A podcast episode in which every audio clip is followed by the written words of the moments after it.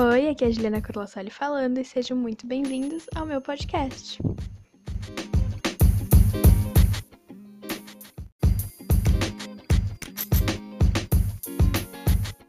O assunto será: Vinícola Aurora recebe certificado de emissão de gases de efeito estufa.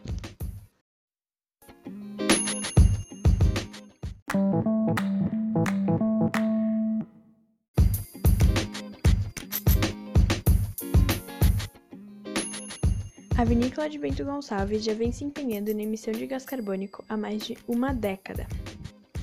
A vinícola Aurora de Bento Gonçalves, Rio Grande do Sul, recebe um certificado por reduzir a emissão de gás carbônico e utilizar apenas energia elétrica que vem de fontes renováveis.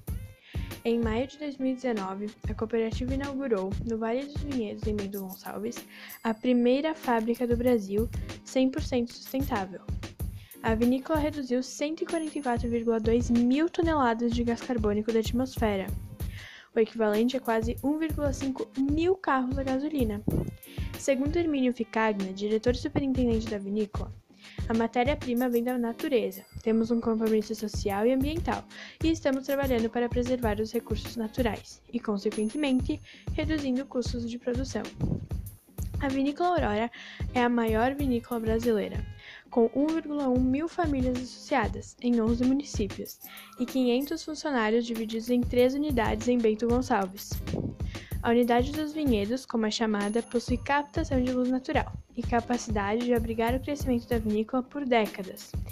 Quem recebeu o certificado foi o diretor superintendente e o gerente industrial da vinícola Aurora, Hermínio Ficagna e Roberto Lazzarini.